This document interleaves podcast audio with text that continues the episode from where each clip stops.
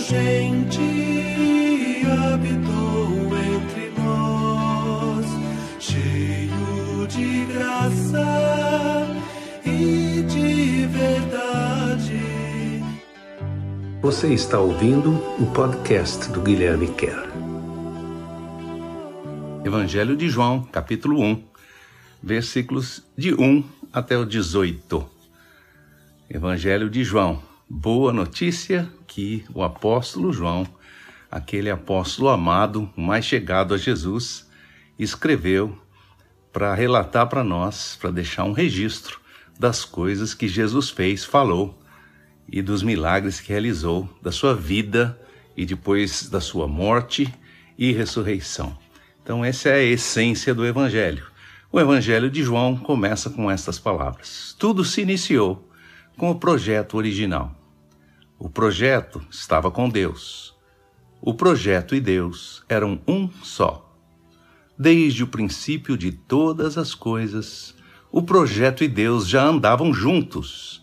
Tudo foi criado com base no projeto, e sem ele, nem a menor das partículas existentes veio a existir. O projeto se expressava em vida e essa vida era a luz das pessoas. A luz domina a escuridão, mas a escuridão não consegue vencer a luz. Então, esse primeiro pedacinho, os primeiros cinco versículos, que, como eu disse a vocês, compara a, o prólogo ou a introdução do Evangelho de João, esses primeiros versículos, com os primeiros versículos do comecinho da Bíblia, do livro de Gênesis, onde começa dizendo assim: No princípio, Deus criou o céu e a terra. A terra, porém, era sem forma e vazia. Disse Deus: haja luz e houve luz.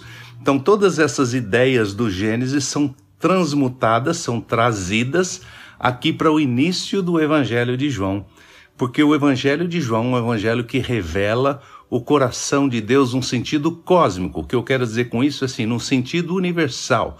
Não é apenas uma tentativa de comunicar a boa notícia de Deus para Israel ou a boa notícia de Deus para qualquer outra tribo ou nação ah, em qualquer lugar do mundo, mas a intenção é de revelar Deus para a humanidade. Então, o intento do Evangelho de João é dizer Deus, o Deus que criou todas as coisas, desde então, desde que nós nos separamos dele, lá no princípio, tem buscado voltar a este relacionamento.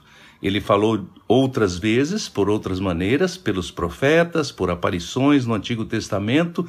Ele nos fala constantemente por meio da natureza e das coisas que ele criou. A natureza, os céus, o salmista diz assim com muita poesia: os céus proclamam a glória de Deus, os céus mostram a beleza de quem Deus é. Mas o que ele está tentando dizer aqui é que a pessoa de Jesus, Jesus como aquele que estava no, desde o princípio com Deus. Eu chamei aqui a palavra usada no grego é a palavra logos. No princípio era o logos. O logos estava com Deus, o logos era Deus. Logos significa o tratado, a essência de alguma coisa.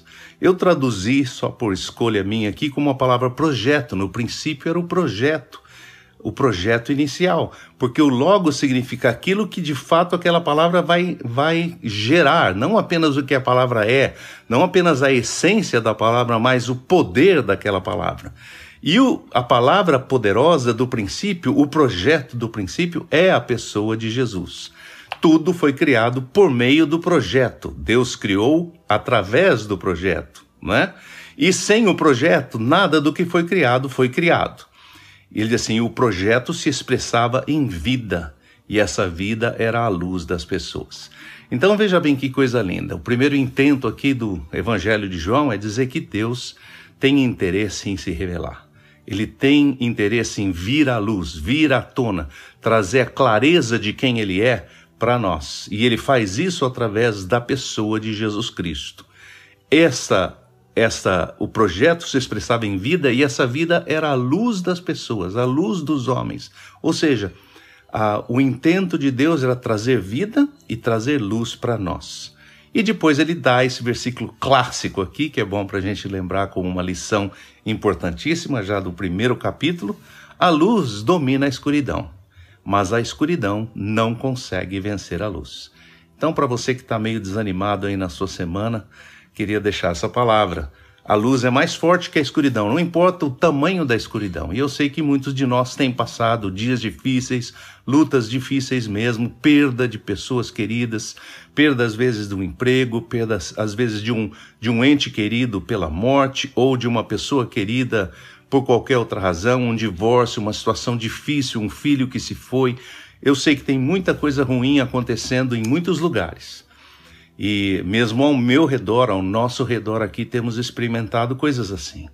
Mas eu queria lembrar a todos nós, a mim inclusive, que entre a escuridão e a luz, a vitória já está garantida. E a vitória é da luz. A, as trevas não prevalecem contra a luz. Eu nunca vi uma lanterna escura de escuridão, mas já vi lanternas de luz. E quando está tudo escuro, você liga aquela lanterna e você enxerga o que está acontecendo. Então é isso que Jesus é, isso que o projeto de Deus é. Segunda parte é o depoimento de João Batista, porque esse projeto que estava desde o princípio com Deus, ou seja, ele está jogando isso lá para lá para trás, para trás, para trás, para trás, para a eternidade, quase lá no passado, quando Deus deu início a todas as coisas. Aí ele diz assim: conta a história que apareceu um homem enviado por Deus, chamado João. Esse não é João o apóstolo, esse é João o Batista, que era primo de Jesus. Ele veio como testemunho a respeito da luz para que todos acolhessem aquela luz. João não era a luz, era apenas um homem testemunhando a respeito da luz. A luz verdadeira que vem para este mundo para iluminar a todas as pessoas. E essa luz veio ao mundo, muito embora o próprio mundo tenha sido criado por ela, quando ela veio, o mundo não a reconheceu. Então a segunda coisa que ele está dizendo é essa: que embora a luz seja tão clara e se manifeste com tanta força, mesmo contra a escuridão, quando essa luz, que foi a luz criadora, geradora do mundo, geradora de todas as coisas, geradora de toda a vida, quando essa luz chegou, as pessoas que tinham sido criadas por essa luz não conseguiram reconhecê-la. A luz veio para aqueles que já faziam parte do projeto e, mesmo assim, muitos não a receberam. Está se referindo aqui a toda a herança que os judeus tinham já, de um Messias que viria, de Deus que se manifestaria através do Messias, e mesmo quando o Messias veio, não foi reconhecido, não foi recebido.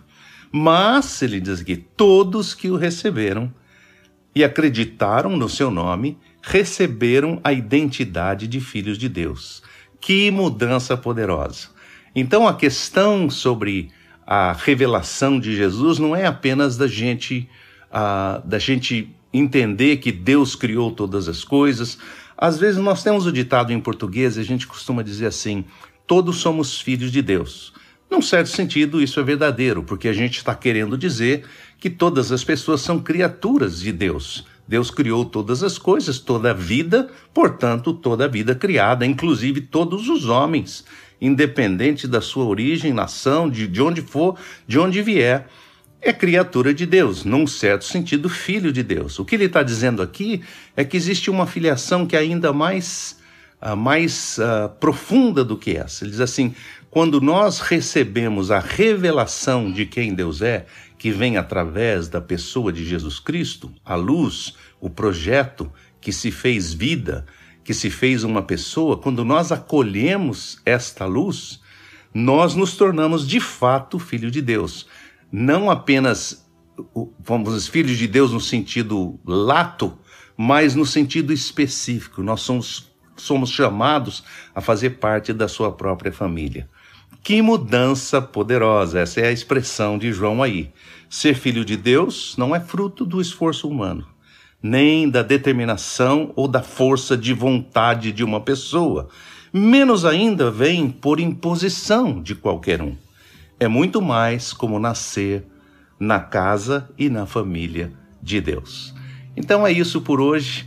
Eu vou parar um pouco antes do que eu planejei, até o versículo 13, mas fica aí esse recado procure não apenas acolher a informação que você tem de Deus, mas acolher e abraçar e acreditar na revelação de Jesus e se tornar um filho de fato, acolhido dentro da família como ele era filho.